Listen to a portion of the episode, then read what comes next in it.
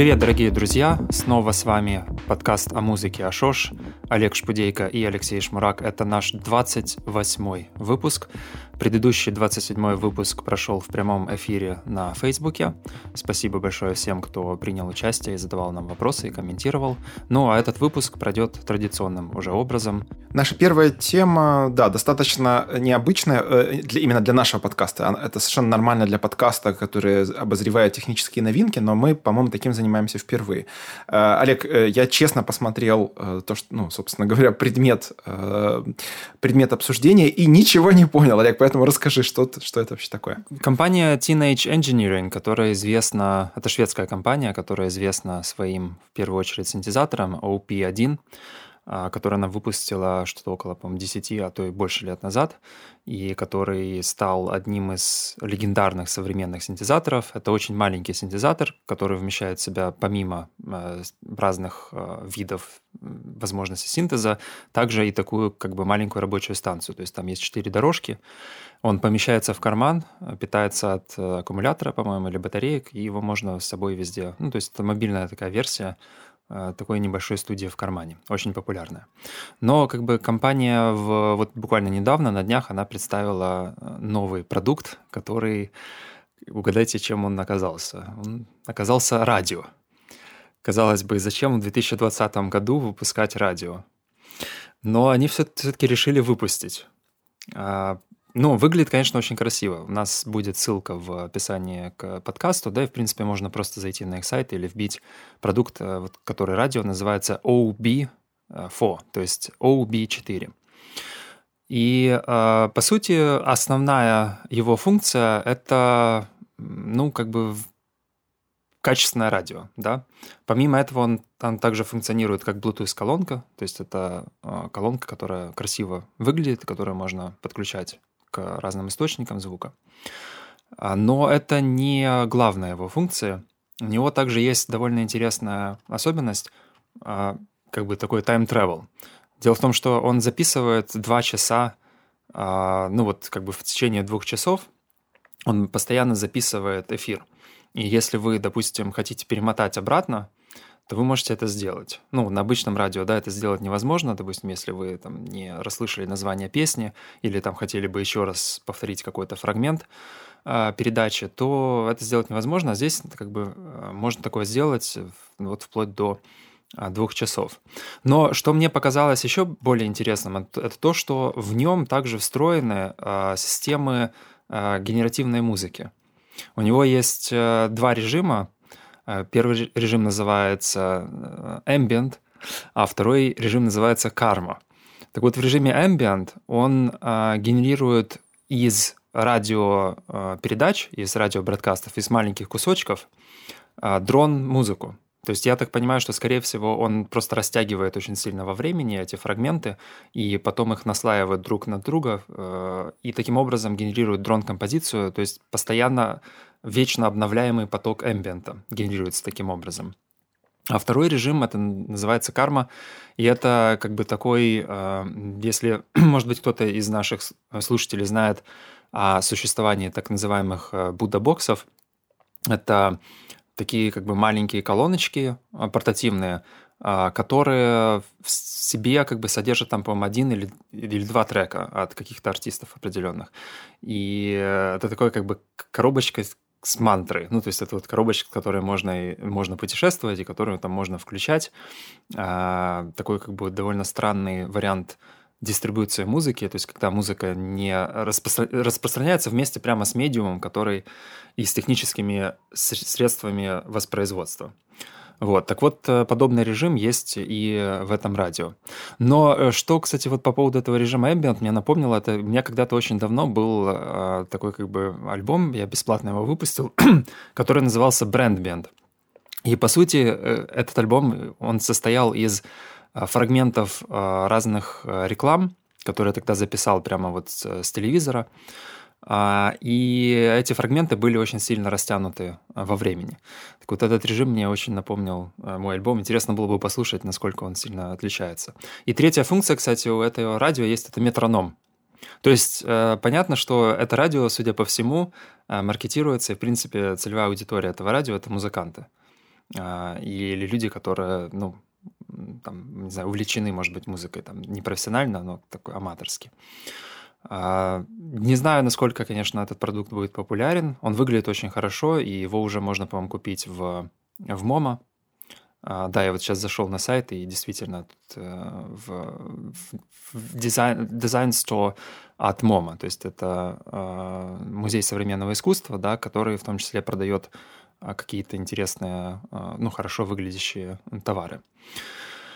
Вот, Леша, не знаю, есть ли у тебя мысли по этому поводу? Ну, первая мысль, которая у меня появилась, это то, что это как-то вот идеально подходит и аудиофилам, и людям, которые тащатся по 80-м, и, в частности, э, э, по вот э, ну, была же радиофилия. Сейчас ее, может быть, нет, но когда-то она была. То есть были люди, которые э, фанатели э, от разночастотных, разноволновых э, радиоприемников. Я помню, что даже э, при том, что я, в принципе, очень э, всегда был э, далек от техники, но у меня в детстве был э, радиоприемник аналоговый, так сказать, где были разноволновые вот эти вот всякие настроечки.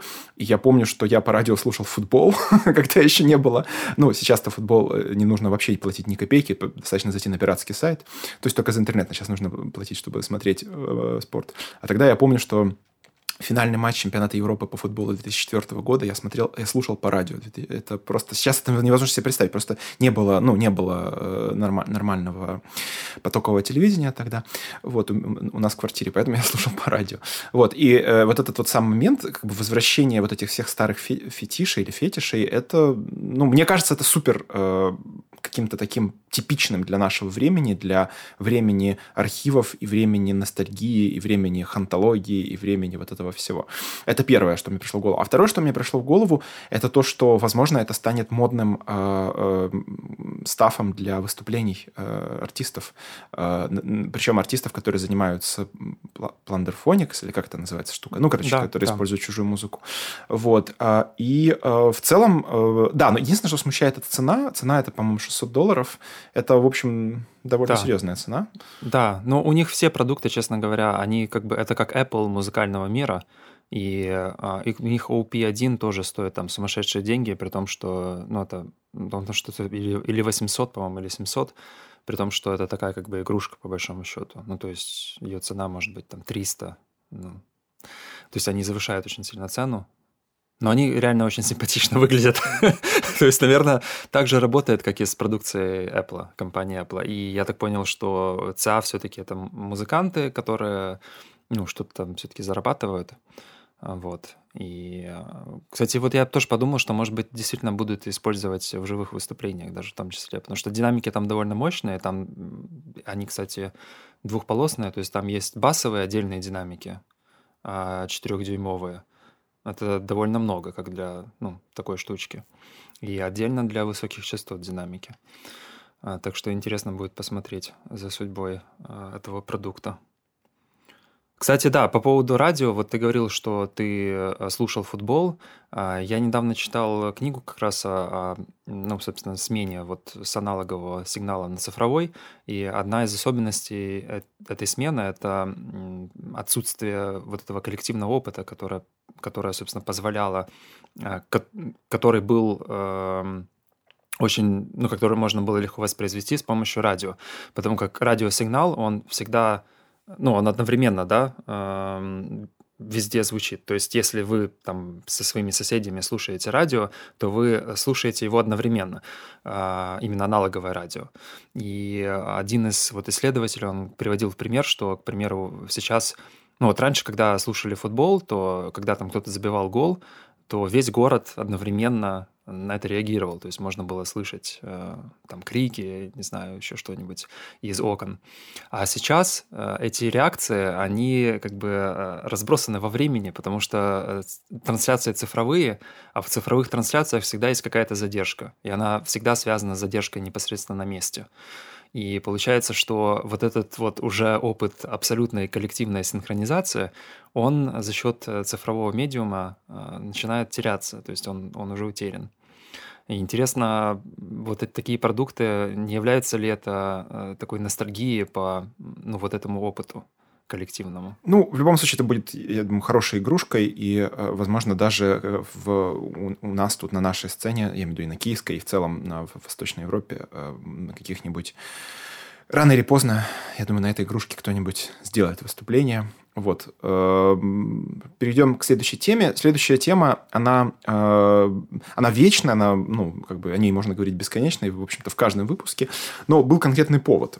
Повод был достаточно забавный. Дело в том, что, как вы, может быть, знаете, дорогие слушатели, э, где-то уже 70 лет в академической музыке есть направление исторически информированного исполнительства, и, э, то есть, это исполнительство, исполнение музыки, старой музыки, с особенностями ее, как бы, культурного контекста.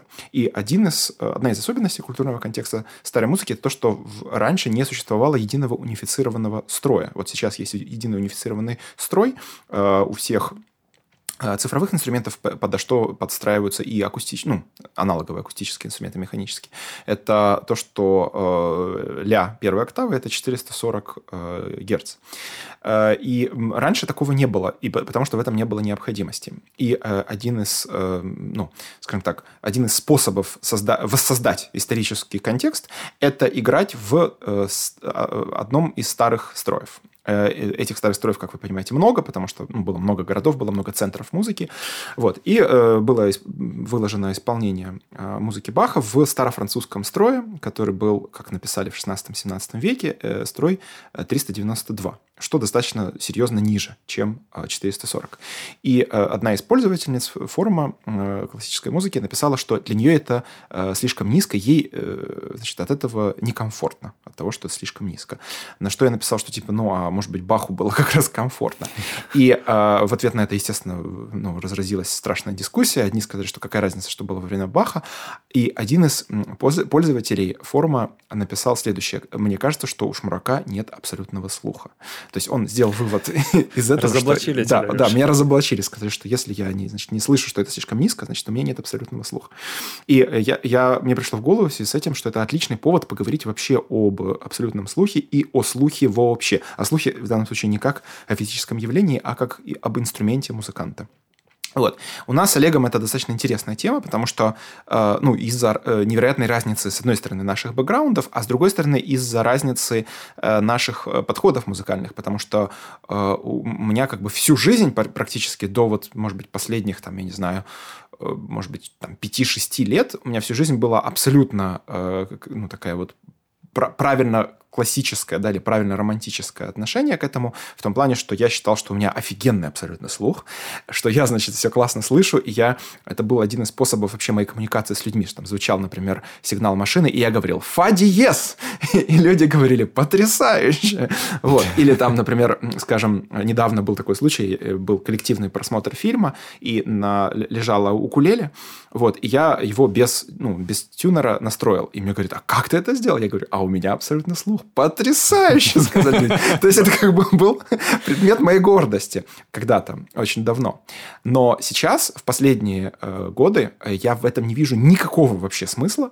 А, а, ну, один из, э, одна из причин, по которой я в этом не вижу смысла, это то, что я перестал заниматься современной академической музыкой э, как исполнительской практикой, потому что в современной академической музыке как исполнительской практике абсолютно слух, э, безусловно, имеет э, смысл. То есть почему? Да понятно почему. Потому что, ну, представьте себе, что у вас несколько инструментов э, в одновременном звучании, и вам нужно мгновенно определить, что сейчас звучит, и подстроиться. И в таком случае и абсолютный, и относительно слух имеют огромное значение. Но дело в том, что и в том случае, если вы занимаетесь альтернативными практиками, а я занимаюсь как музыкант альтернативными скорее практиками, то есть я занимаюсь не настроенными фортепиано, а, там, дешевыми синтезаторами, а, непрофессиональным голосом и так далее. То есть не, не, ну, голосом, который не имеет как бы правильной настройки. А, в, в, здесь как раз абсолютный, да и, в общем-то, во многом и относительно слух, теряет свой смысл и э, начинает э, появляться, я бы сказал, контекстуально слух. То есть слух, который реагирует на э, ну, вот, ту конкретную либо манеру исполнения, либо особенности инструмента, с которыми вы работаете. Поэтому в последнее время для меня меня абсолютный слух перестал быть не только предметом гордости, но и даже в каком-то смысле инструментом, которым я пользуюсь. Поэтому, в како... когда ну, вот эти мои хейтеры написали на форуме, что у меня нет абсолютного слуха, они в каком-то смысле были правы. Я действительно его утратил. Утратил как способ э, работы с музыкой. Но, э, безусловно, не об этом мы будем говорить. Мы будем говорить об абсолютном относительном слухе как об инструменте. Олег, что ты думаешь вообще о, о слухе как об инструменте? Как ты сам его развивал? Как ты им пользуешься? Как, как, как он у тебя в твоей музыкантской практике проявляется и так далее? Расскажи. Ну, во-первых, у меня нет абсолютного слуха. А, абсолютный слух, на всякий случай для тех, кто не знает, это э, способность распознать именно звуковысоту. То есть не относительно а, там какого-то, допустим, какой-то ноты, какую-то другую интервал, да, а вот играет там, допустим, та же ля первая октава, и вы сразу знаете, что вот это ля первая октава. Но э, тут есть ловушка в том, что если, э, допустим, ля первая октава уже не 440, а там, не знаю, 390, то вы уже это слышите как совершенно, ну, что-то неправильно. А, да, как я понимаю, Леша, как, ну, да, разумеется. Собственно, и, и об этом же... То есть, что, как ошибку некоторую, да. Ну, не то чтобы ошибка, и... а они вообще не ту, слышат не ту ноту. То есть, не они слышат ноту, да. ля ну, как есть, соль, да. например, или что-нибудь такое. Угу. Да, то есть, с одной стороны, это ну, то, что как бы Леша говорил, что это очень полезная штука, но с другой стороны, как бы есть и э, свои э, минусы в этом. А, у меня есть э, такой как бы средний, скажем так, развитый относительный слух – и он у меня развивался, то есть я его развивал скорее э, очень медленно и самыми разными способами. Обычно относительный слух э, специально развивают там, в музыкальных школах. То есть есть там и по сольфеджио, и, я не знаю, как на Западе есть отдельно прямо ear training, то есть именно курс по развитию слуха, и там именно развивается относительный слух. Вот. Я его развивал с помощью разных э, программ, для компьютера, потом уже для мобильного телефона и непосредственно практики. Кстати, неплохо развивает слух а, настройка аналогового синтезатора, а, особенно если у вас модульный синтезатор, у вас есть там осцилляторы, которые совершенно друг от друга никак не зависят, и вот вы там можете понастраивать их там в кварту, в квинту, в терцию, а, в унисон, как самый простой вариант. Но э, в моей практике на самом деле а, слух именно относительный или абсолютный никогда не играл а, значительную роль, потому что я всегда опирался а, в плане ладов, тональностей, ну вот всей вот этой математики, именно построения ряда, рядов звуковысотных, всегда опирался на машины. Ну, то есть э, это за меня делал компьютер, и э, потом как бы сейчас это за меня отчасти делает синтезатор. Ну, конечно, я его уже настраиваю так, как хочу, но все-таки там как бы часть, часть уходит на это. Вот. Но э, когда я осваивал фортепиано на таком базовом уровне и гитару, то слух очень-очень был полезен. Ну, то есть вот когда вы осваиваете, осваиваете акустический инструмент, принципе, мне кажется, очень было бы полезно развивать одновременно и относительный слух. А, по, по поводу абсолютного слуха, я знаю, что есть курсы по развитию абсолютного слуха, и есть теория в том, что абсолютный слух можно развить не только в детстве, но и после – я не знаю, насколько это верно, потому что отзывы самые разные. То есть есть отзывы людей, которые ну, пишут, что ну вроде как да, что помогло, что теперь вот абсолютный слух. А есть отзывы людей, которые пишут, что ну вот ни в какую. То есть там проходили весь курс, и это как бы никак не сработало. Возможно, это как-то связано с, может быть, не, не с возрастом человека, а скорее с, со связями в, в мозге, может быть, не знаю. Ну, то есть, возможно, для некоторых людей действительно, может, даже для большого количества людей можно достичь абсолютного слуха с помощью какой-то программы, но, наверное, все-таки есть часть людей, которые как бы просто, ну, вот невозможно будет достичь абсолютного. Но как бы, но, но и фиг с ним, по большому счету. А относительный слух-то вы можете развить без проблем. То есть есть масса ну, например, такие программы, как а, Earmaster, а, Aurelia, а, куча есть э, ear training apps для телефонов, к примеру, одна хорошая программка — это э, Functional Ear Trainer, она, кстати, еще и бесплатная. То есть это э, там помимо, там не просто упражнения по там, распознаванию интервалов, да, а там нужно распознавать в контексте. То есть играется там определенная каденция, и потом как бы нужно распознать э, ноту, которая звучит впоследствии. То есть э, в, исходя из как бы контекста музыки, что мне кажется куда более полезным, чем просто э, как бы абстрактное распознавание интервалов, вот сейчас там типа терция, сейчас там кварта, квинта и так далее и тому подобное. Но что мне кажется наиболее полезным, это даже не абсолютный слух и не относительный слух, а слух, который, э, ну, у меня нет как бы термина готового, которого, с помощью которого я бы мог его описать, но это скорее некоторая способность концентрации и владения собственным вниманием. Э, это слух, который развивается с помощью практики глубокого слушания, которая когда-то э, предложила Полина Оливерас. Она заключается в том, что вы начинаете внимательно очень слушать то, что происходит вокруг. То есть эм, Э, условно говоря, вы там идете по улице и начинаете обращать внимание на все, что звучит, и стараться ухватить вниманием каждый звук и каждую деталь э, звука, который звучит.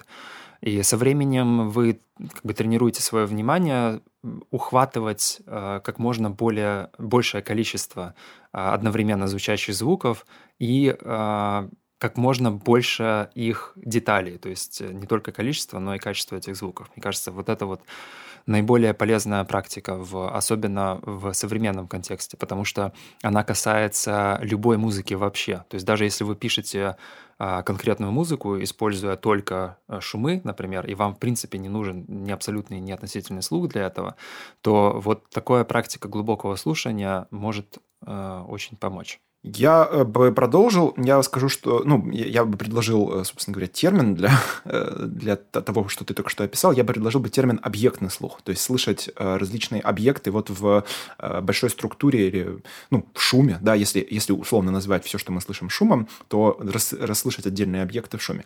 Я бы еще добавил немножко про, ну, не про шумовую музыку, а как раз про вполне тоновую музыку, что, собственно, какие там вообще есть параметры э, слушания именно звуковысот. А, во-первых, э, я хочу сказать, что в целом э, сам феномен абсолютного слуха мог э, появиться только в, ну, в определенных культурных фреймах, и в данном случае я имею в виду культурный фрейм унифицированного звукоряда. То есть абсолютный слух не имел никакого смысла до появления темперированного строя. Понятно почему. Потому что какая разница, вы слышите сейчас соль или ля, если все равно ваш руководитель хора, например, ну, ваш концертмастер, да, и условно говоря, да, или какой-то, просто говорит вам там та-та-та, и все. И, и как бы какая разница, что вы слышали до этого, если вам сейчас нужно настроиться именно по этому. Понятно, да? То есть абсолютный слух имеет смысл только в, в случае темперированного звукоряда и э, уни, унифицированных настроек инструментов. Это раз. Второе. Э, в разных, э, опять же, э, за последние, наверное, там 250-300 лет э, само представление о том, что такое играть чисто, очень сильно поменялось, потому что если, скажем, в, э, во времена Вивальди играть чисто это было играть в одном строе с другими инструментами, то, например, э, сейчас играть чисто это играть в, в, э, ну, как бы вместе с той цифровой настройкой, которая определяет те, ну, те электронные, звуч... ну, электронные звуки, которые сейчас звучат. Потому что вы понимаете, когда вы играете под фонограмму, а в основном сейчас артисты выступают либо под фонограмму, либо с электронным инструментом, то абсолютно неважно, насколько, насколько вы ну, друг, э, друг по отношению к другу правильно настроите там, не знаю, вашу гитару, или насколько у вас хорошо будет голос с точки зрения опоры, да, с точки зрения именно внутреннего, ну, э, внутренних настроек. Если вы просто не попадете э, идеально с тем, что сейчас звучит, то, соответственно, все ваши настройки не имеют никакого значения. Еще, кстати, очень важный момент, который я заметил, ну, дело в том, что в поп-музыка и в целом массовая культура очень сильно развивает вот коллективную настройку. Э, может быть, вы замечали, что э, по улице могут идти люди, которые, э, например, явно не музыканты, но тем не менее они, очень, они вместе очень классно, чисто поют какую-то музыку. Причем я заметил очень интересную вещь, что чем более она, я бы сказал, попсово-ритмичная, тем легче ее петь именно и по эм, тону вместе. Понятно, да? То есть э, я хочу сказать, что ритм, на самом деле, ритм и звуковысота гораздо больше связаны, чем может показаться. То есть мне кажется, чем более музыка э, ритмически удобна и ритмически, я бы даже сказал, заводная, тем легче и э, по звуковысотам э, в ней настроиться. И наоборот, если представить себе некую протяжную песню, э, где ритм, э, ну, синхронность э, ну, действий не так важна, то, соответственно, там и э, слух будет больше э, расслаиваться, и, ну, и пение будет расслаиваться и так далее. Э, еще собственно, как развивается вот этот самый классика романтический слух. А, сначала вы осваиваете звукоряд, потом вы начинаете осваивать действительно интервалы, о которых говорил Олег, а потом начинается еще более сложная штука, потому что вам мало слышать а, фонизм интервала, то есть сейчас терция или квинта. Вам еще нужно понимать, какое значение интервал имеет в конкретном звуковысотном э, контексте, а конкретно звуковысотный контекст зависит от гармонической логики. То есть, например, терция может быть уменьшенной квартой в определенном определенном контексте. Секунда может быть уменьшенной терцией, там, секст и так далее. То есть э, вам мало того, что вы э, просто услышите фонизм интервала, вам нужно понимать его функциональное значение. Вот. Э, и, например, вот Многие композиторы э, используют дубль бемоля, дубль диезы. Это когда э, они пишут какую-то ноту и рядом с ней пишут знак не просто повысить на полтона, а повысить на целый тон. То есть фактически нота становится энергромонически равной другой ноте. То есть, например, звучит э, э, с точки зрения клавиатуры фортепиано звучит си, но почему-то композитор пишет ля дубль диез. Почему он пишет? И чтобы это понять, нужно понимать функциональную гармонию. То есть это э, как бы получается это не просто абсолютный слух, а это абсолютный слух плюс плюс э, понимание гармонии, плюс понимание гармонического контекста и так далее. И меня на этом однажды подловила моя учительница по сольфеджио, когда мне было лет 10 или 11. Я просто до этого, ну, я понял, что у меня абсолютно слух и хорошая музыкальная память, и я, соответственно, стал вообще бездумно записывать. То есть, когда были так называемые диктанты, диктанты, если кто не знает, это абсолютно так же, как словесный диктант. То есть, вам просто как слова диктуют, вот там диктуют ноты, ну, в определенном ритме, и вы должны их записать.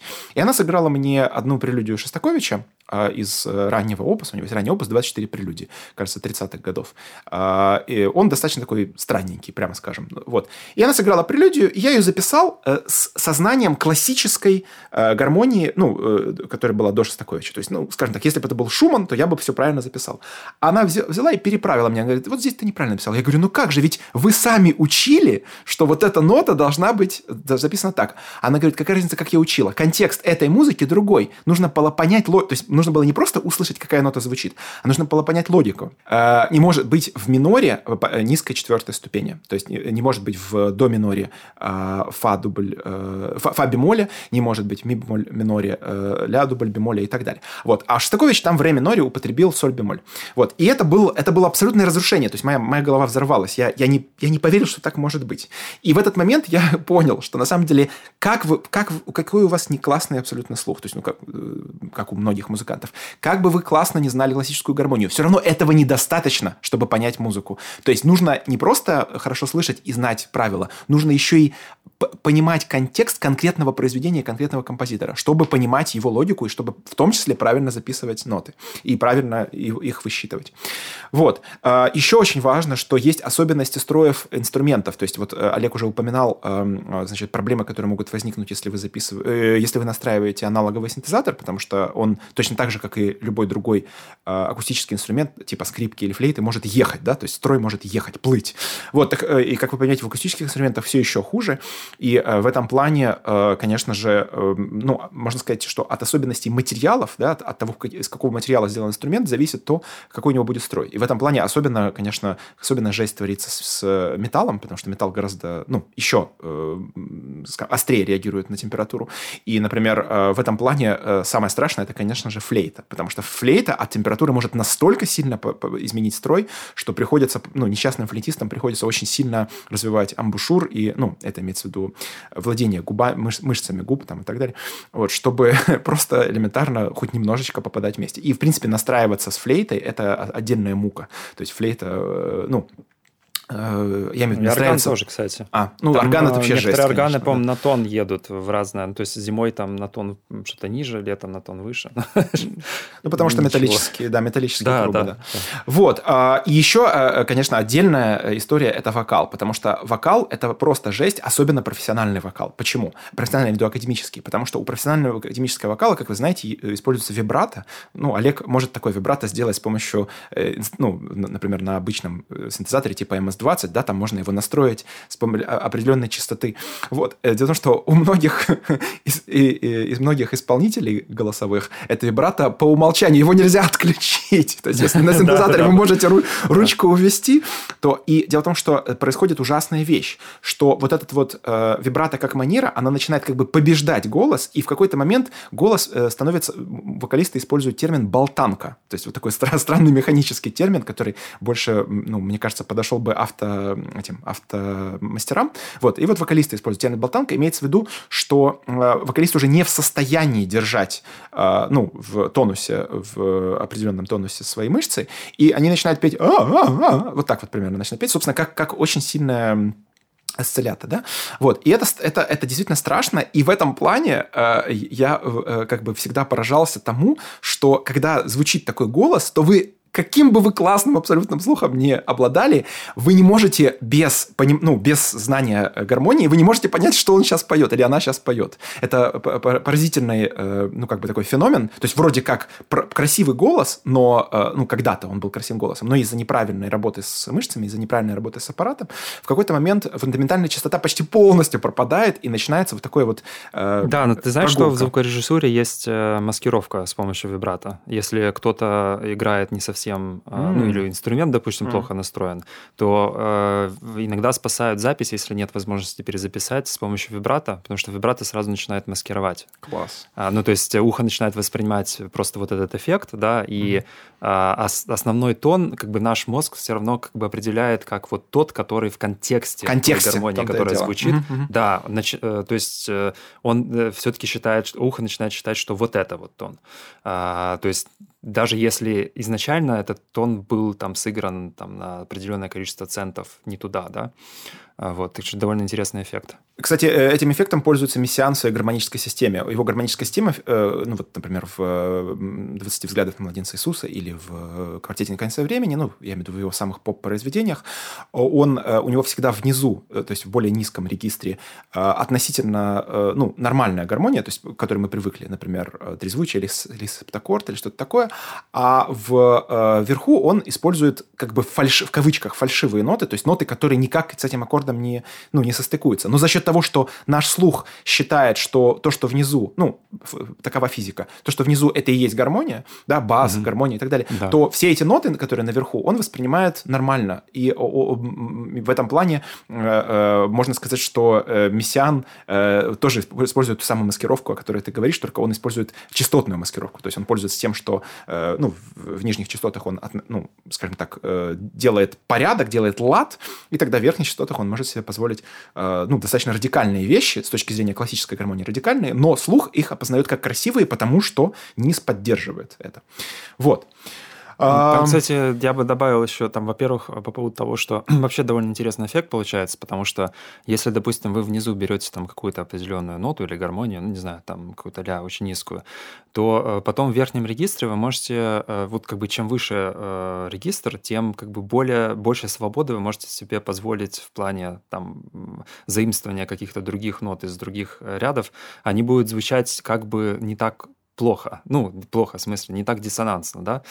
А, это, кстати, используется, часто используют в импровизациях, например, тоже. То есть, к примеру, в среднем регистре, в регистре там человеческого голоса, если вы начинаете, начинаете заимствовать ноты из э, других э, тональностей, то как бы это начинает звучать диссонансно. Но как бы как, как чем выше вы перемещаетесь, тем как бы вот меньше мы почему-то диссонансно, диссонансно это воспринимаем. Это, наверное, как-то связано с, эм, и с э, нашим восприятием возможно, частот, да, то есть это, наверное, как-то... Потому что я знаю, насколько мне также известно, что в очень высоких регистрах очень тяжело э, тренировать слух. То есть проще всего слух тренируется как раз в диапазоне человеческого голоса, а в совсем низких, совсем высоких труднее. То есть если вы хорошо можете, допустим, научились там распознавать квинту в диапаз... диапазоне человеческого голоса, то э, квинту там где-то в четвертой октаве, допустим, будет сложнее распознать.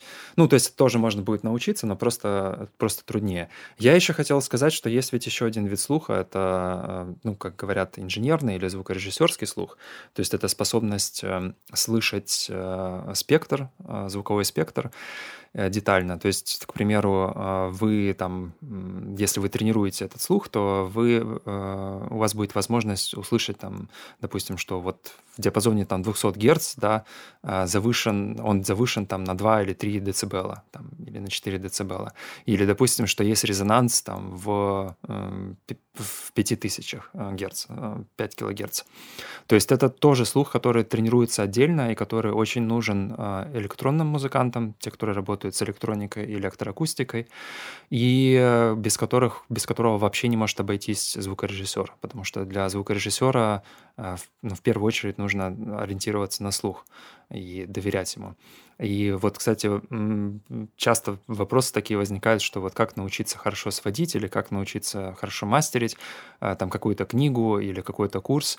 А, книги и курсы — это как бы хорошо, там какую-то теоретическую базу вы получите, но а, реально хорошим звукорежиссером или мастеринг-инженером вы сможете стать только после очень-очень-очень многих лет практики и ежедневной практики. То есть вам каждый день нужно сводить, каждый день пользоваться эквалайзером, каждый день пользоваться реверберацией, компрессором. Ну, я, кстати, проходил как-то, есть такой сайт, называется SoundGym, и этот сайт именно эм, специализируется на развитии звукорежиссерского слуха. То есть э, там э, где-то около 10 таких э, как бы мини-игр, которые тренируют разные аспекты этого слуха. Там, то есть есть, например, игра, которая тренирует распознавание настроек компрессора, то есть там сравнивается трек с одними э, настройками компрессора, потом с другими настройками. Вам нужно определить, какие настройки были у компрессора, допустим. Или тип реверберации его количества, эквализацию, то есть какой диапазон сейчас завышен или занижен в треке.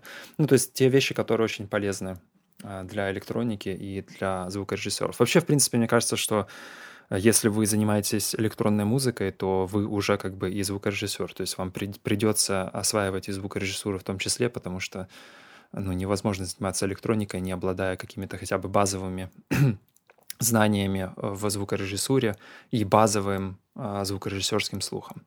А, музыка сегодня у нас это произведение украинского академического композитора. Он из Одессы, а, он выпускник Одесской консерватории, Антон Кошелев. Произведение называется «Comprehension» для скрипки, виолончели и фортепиано. Давайте послушаем начало и затем будем обсуждать.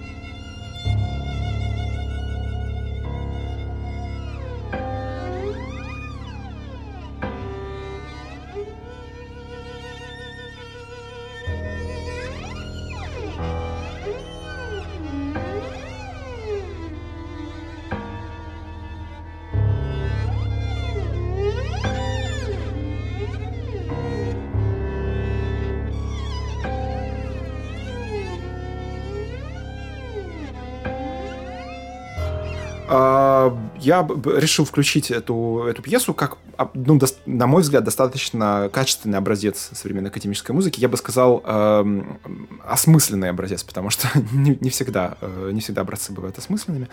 Вот. Э, во-первых, я хочу отметить, что это очень... Э, это записано с любовью к звучанию и к звуку. Э, это далеко не всегда бывает. То есть это, ну, понятно, что это явно студийный, э, довольно серьезная студийная работа.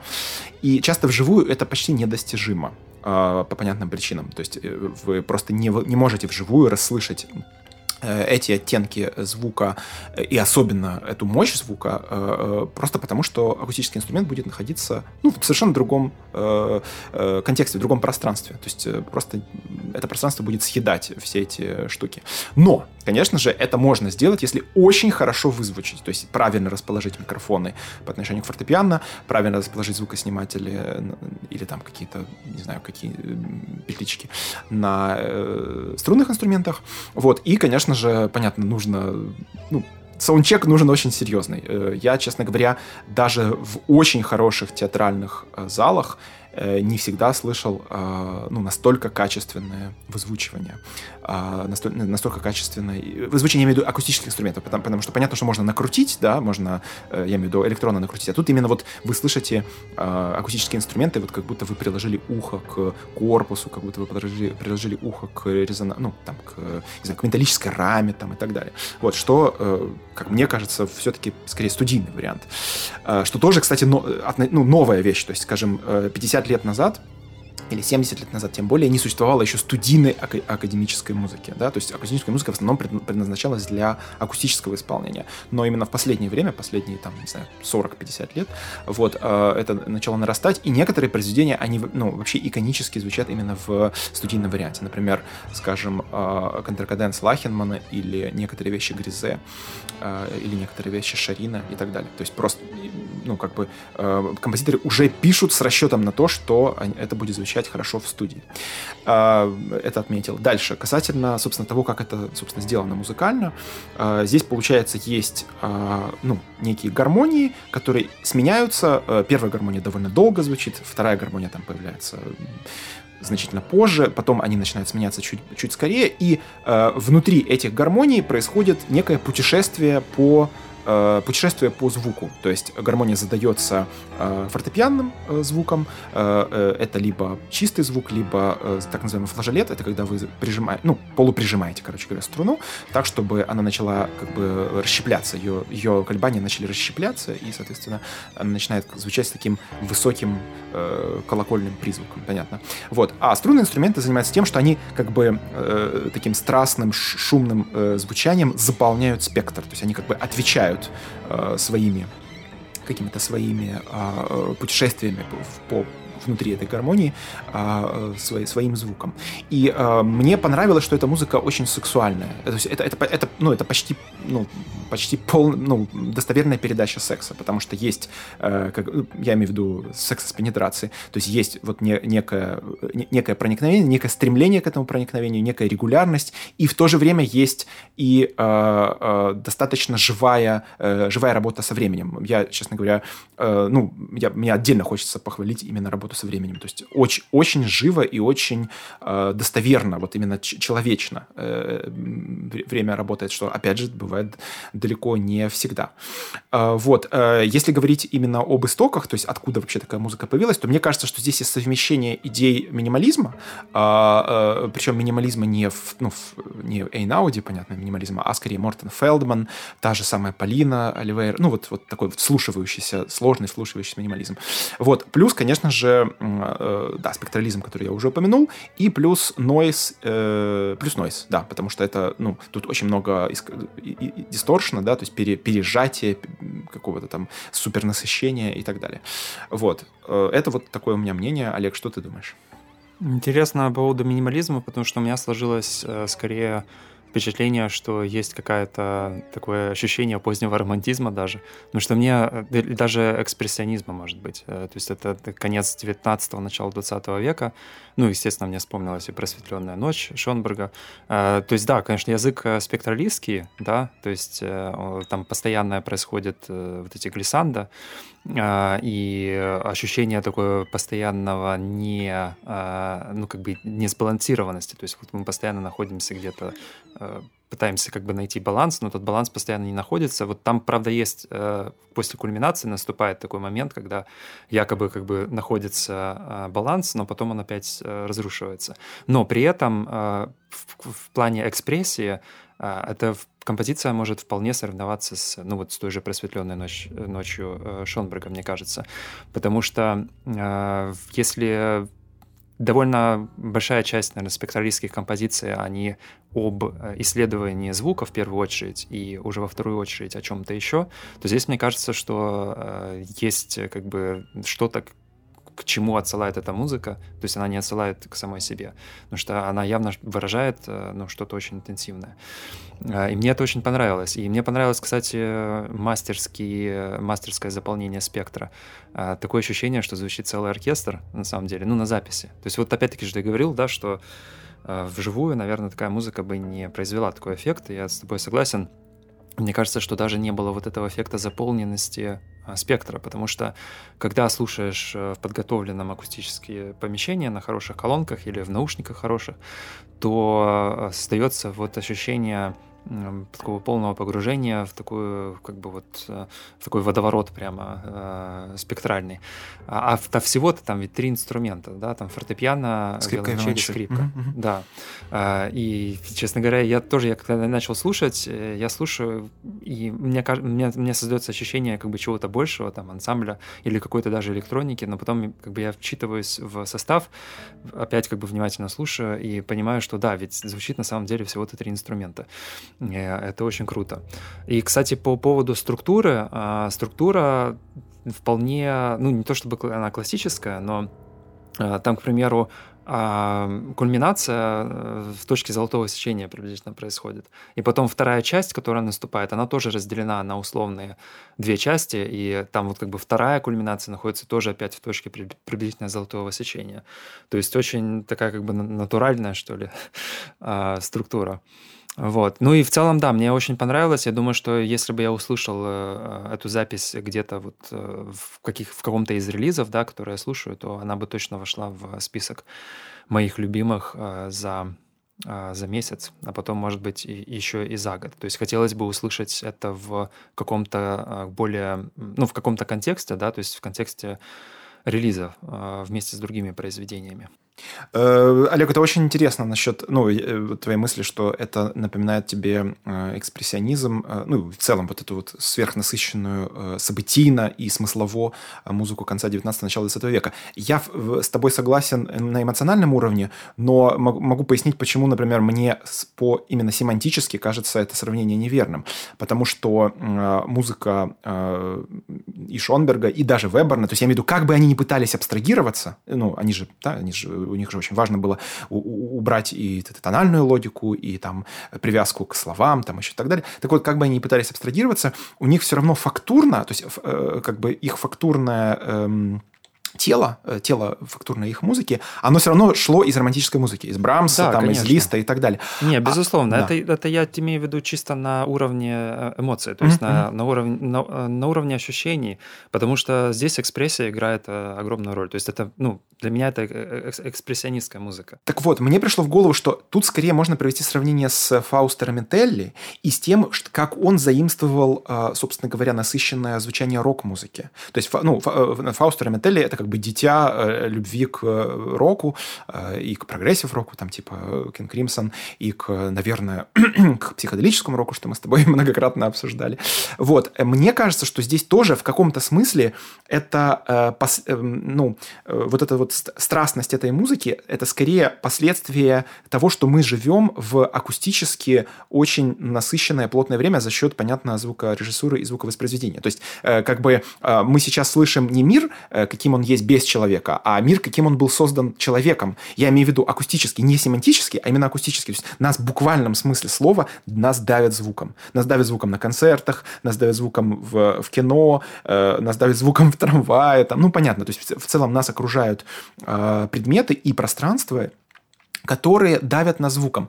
И поэтому, соответственно, сейчас э, музыка, она не может игнорировать это давление. То есть она либо может его э, протестовать против него, ну, как музыка вандальвайзеров, да, то есть крайне разреженная, либо она может его пытаться интегрировать. То есть, э, вот, поэтому мне кажется, что это скорее признание э, акустической реальности, нежели э, передача каких-то сложных, э, именно семантически сложных штук. То есть это, это не философское, короче, это не философское произведение и не посмотреть постмодернистский роман, а это скорее э, физиологическое э, принятие ну, акустической реальности и, соответственно, передача его с помощью вот такой вот достаточно, как мне кажется, ну, сухой, но, э, сухой композиции. То есть композиторски это сделано очень, ну, математически очень верно, но при этом за счет э, вот э, мастерской работы со временем, с, с, ну, то, что ты сказал про заполнение спектра, создается невероятно физиологическое ощущение. То есть вот, ну, мне, ну, как, как мне показалось, вполне сексуально. Окей. Я думаю, что нужно просто слушателя садить прямо в середину, то есть окружать его просто между ну, тремя точками, да. То есть там выбрать, не знаю, 5-6 слушателей. Кстати, идеальный вариант для карантина. Для карантинного исполнения. Ой, нет, Олег, ой, Тогда может быть. Нет, нет, боюсь, что нет, они друг друга все равно все прокашляют и прозаражают. Ладно. Идеальный вариант картинного исполнения – это, собственно, то, как вот мы сейчас слушаем. То есть в наушниках э, сами по себе и так далее. Ну, да. Вот. А, перейдем к статье про Уствольскую. Да, я написал статью в Киевделе про Галину Ивановну Уствольскую. Это фигура, которая, как и Глен Гульд, как и Джон Кейдж, как и э, Казимир Малевич, как и Петр Павленский, как и э, Марина Абрамович, как и э, Пусси Райот, э, как и Арсен Аваков, извините, э, вызывает крайне противоречивые ощущения. То есть у Уствольской есть очень много хейтеров, и эти хейтеры ненавидят ее прямо вот, э, ну, прям очень сильно ее ненавидят, и э, в комментариях под э, даже весьма классическими исполнениями, исполнениями Алексея Борисовича Любимого или Ренберта Делео, э, часто можно встретить комментарии, что она сумасшедшая, сумасшедшая, и что это не музыка, что, что, что это за издевательство и так далее. Вот я попытался в статье раскрыть э, структуру, то есть из чего, ну, откуда вообще растет эта музыка. То есть она, как мне кажется, растет, с одной стороны, из Шостаковича, с другой стороны, из средневековой э, молитвенной музыки. С другой стороны, я э, описал как бы ну, тембрально, то есть как, ну, из, как, как Сутольская этого добивается, да, она добивается это с помощью особого отношения к фортепиано, то есть э, фортепиано у нее это вот скорее, это не просто ударный инструмент, а это скорее инструмент для истязаний, да, как будто она бьет по нему скалкой или молотком, э, или кулаками и так далее. Вот, и э, определенная работа с семантикой, то есть она, край, она очень сильно любит э, чудовищные контрасты, там флейта пиккола и туба, или там в шесть контрабасов и куб похожий на гроб, ну, в общем, короче, вот такие вот вещи она любит, вот, и вот я в этой статье раскрыл, так что обязательно почитайте, а статья, если кто не знает, знает, есть на сайте Киевдели, а если вы не знаете, как найти этот сайт, то вы просто заходите на наш Patreon, и там бесплатно э, выложена ссылка на статью, можно ее У нас э, прочитать. в Телеграме тоже на канале есть а, ссылка. А, да, да, или в Телеграме ссылка, верно. Вот, ну хорошо, э, подходим к концу. А, э, сегодня мы хотим поблагодарить наших новых патронов. У нас есть новый патрон, это Женя, и плюс заново стал нашим патроном Максим. Спасибо вам большое. Вообще, спасибо большое всем э, патронам, что они продолжают нас поддерживать или становятся нашими новыми патронами. Дорогие слушатели, обязательно, если у вас есть у самих возможность нас минимально как-то поддержать, либо у вас есть знакомые, которые могли бы быть заинтересованы в таком продукте, обязательно им сообщайте, потому что нам эти денежки нужны, чтобы становиться лучше. Да. А, и шерьте, пожалуйста, то есть э, ну, в там, своих э, социальных сетях э, контент. Там можно и в Телеграме расширить, и в Фейсбуке, если вы на нас подписаны. Мы будем очень признательны, потому что мы пытаемся, ну, в общем, выйти на более широкую аудиторию. Спасибо большое, что слушали. А, наш следующий подкаст э, будет э, специальным, он будет посвящен э, музыке, ну, так как мы уже говорили, что мы будем часть подкастов посвящать тому, собственно, как слушать какую-то музыку какой-то эпохи или какого-то композитора. Вот, собственно, следующий подкаст будет посвящен ключам от музыки. Thank you.